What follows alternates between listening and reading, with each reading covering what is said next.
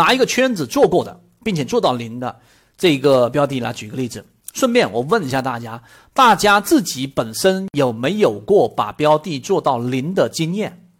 有的这个回复一下有，让我知道啊。没有的就不用回复了。我看有多少人有把标的做到成本变到零的这个经验。呃，我现在拿这个例子给大家回顾一下。其实你要知道，做这个把成本降到零，可是我们对于这种操作和实战当中是有偏差的。我给大家说是怎么样。它不一定是要形成上升趋势的，像我给大家说这个标的，大家都知道的，自存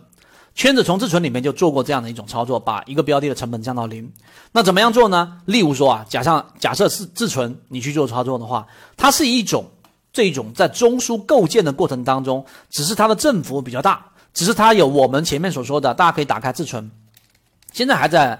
这个模型当中啊，你别看它现在还在调整，它的价值性其实一直都没有反映出来，而且它前面也有同位涨停啊，这个问题就出在它可能近期的散户数量增加了数量比较多，导致筹码比较松散，但并没有把它价值性的这一个护城河给击毁，它依旧还是这一个光伏清洗里面的龙头标的啊，可以具有定价权，并且现在是属于洼地当中的，这里面我就不多说了，大家也可以留意起来三六九零。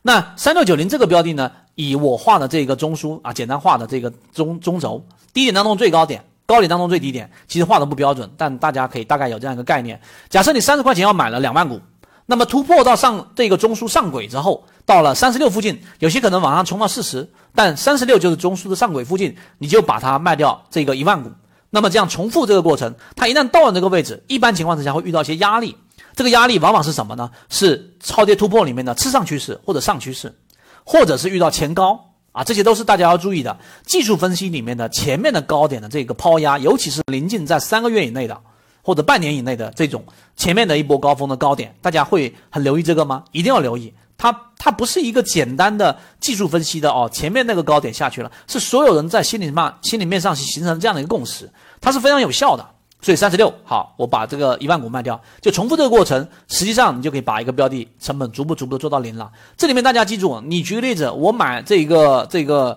一个标的，然后获利了百分之二十，然后我一下子把标的全部卖完，然后只剩一百股，这个不叫把成本降到零啊。这我沿沿着这个话题跟大家说。第二点，第三点，其中的关键在于什么地方呢？就减仓的股数，也或者你减仓的仓位。刚才我说两万股嘛，不一定是要减一半的。这个时候呢，是我今天要敲黑板告诉给大家的。对于确定性的把握，确定性三个字非常重要。那当一个标的突破的时候，它如果是缓慢推开，像就像我说的自存，这是我经历过的，圈子经历过的。那它打到了中枢上轨的时候，哎，三十六左右，那这个时候它是缓慢推开的时候，这时候确定性是不是调整往下的确定性，遇到类型卖点的确定性啊，这一个抛压比较大的确定性是比较高的。这个时候你减仓，你可以减的稍微多一点，五成，对吧？减到一万股，或者卖掉一万五千股。假设我说是两万股嘛，对吧？然后呢，你把这个标的，然后减大部分，然后下来之后，你再把仓位补回去，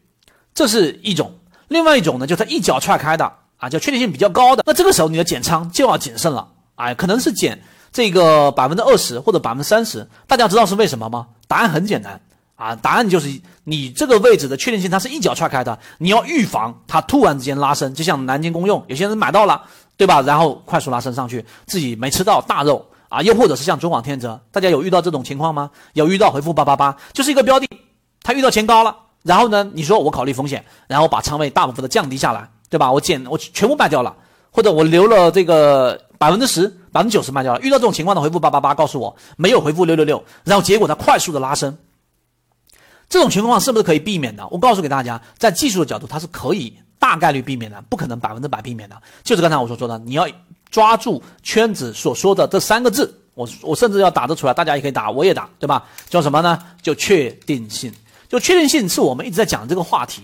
你要理解。那确定性比较高的时候呢，就是说向上行突破的确定性比较高的学大教育，像举个例子，我拿学大教育来说，学大教育它一旦形成了这个前遇到前高。啊，或者是遇到了一个次次上趋势的这个这个压力，那这个时候你减仓可能只减，假设刚才我说两万股，你只减可能这个五千股，或者是更少一点，因为你要预防它突然之间的这一种突破，因为它是高控盘类型的标的，而自存它不是，所以总体来说，圈子的模型都是在这里面减百分之五十、百分之六十左右，然后重复的这样操作。那么你两万股逐步逐步操作，你成本就会降到零。用缠论的这个原话来说，你后面要做的，当成本降到零之后，你要做的是什么？是赚股数啊。然后你的股数就由原来的两万做到三万股，做到四万股，这样你就没有任何的我们所说的这种压力是存在里面的。这是第三点，我给大家去提到的啊。这个其实第四点跟刚才我给大家说的基本上都包含在里面了。这一点大家明白？明白，回复一下这个，呃，呃八八八就行了。所以，其实，在交易过程当中里面，你要注意的，刚才我说的这些操作的细节，关键的核心在于什么呢？A 就是你要选对模型内的标的，你不要随便拿一个中枢，随便拿一个在震荡，随便拿一个已经单纯技术分析上形成趋势的标的来判断，这样是很低概率会能做到零的，因为你对这个标的并不熟悉。那模型是什么呢？散户数量它减少比例一定是要比较大的。十以上，二十更优。像刚才我说南京公用百分之二十多，对吧？这是第一点。第二点，标的走盘整啊，这个像盘整类型的标的，像自存这种类型的，那么这个时候你的仓位变动，就是说你要做高抛低吸嘛，那这个时候你要变动的仓位就要占比比较大。刚才我说一万股已经占到百分之五十了。那么如果走突破趋势，像刚才我说的学大这个分类，是我们在核心圈子高价值会议里面，我花了好几次的主题，专门在讲的，就是分类。你要分类，学大是这种类型，或者你把它定性为股股性，学大就是高空盘的类型。你的这种高抛低吸里面的减仓，里面的高抛一定要谨慎，不要随便就一抛抛掉百分之七八十，因为刚才我说了，学大其实还没有面临真正意义上的拉升，大家明白这一点了吧？而对于自存的分类，它是属于价值性还在那里，它是属于我们说中枢构建。那么这个时候你的这一个操作，哎，我把它高抛掉了，然后呢突然之间旱地拔葱，走出整个中枢，形成一波向上的快速的斜度斜率四十五度更高的这一种上行的概率是小的，所以你的仓位你在这地方减少的比例比较大，这样你更快的能进入到零成本。所以整个税部的话，大概百分之三十到百分之五十，这个是分类。明白了吗？那么直到这个拉升发生，就像刚才我说的，学大，如果你仓位一直在里面，它突然之间快速的走出了像南京公用，就像刚才我说南京公用，对吧？那么这个时候你要卖的那个位置，就像刚才我所说的大级别的卖点，这个时候你要减仓，你不要告诉我你只减百分之十、百分之五十，这个时候一减就基本上是要彻底离场。大家明白我说这个意思吗？因为学大，刚才我说这种类型，以前我们说三零幺六八，还有类似这种高控盘的这种标的，它就是这样的一个意思。第五点就讲到这里，明白？回复一下五五。圈子有完整的系统专栏、视频、图文讲解，可以帮助大家建立完整的交易系统。系统进化模型泽西船长公众平台，进一步系统学习。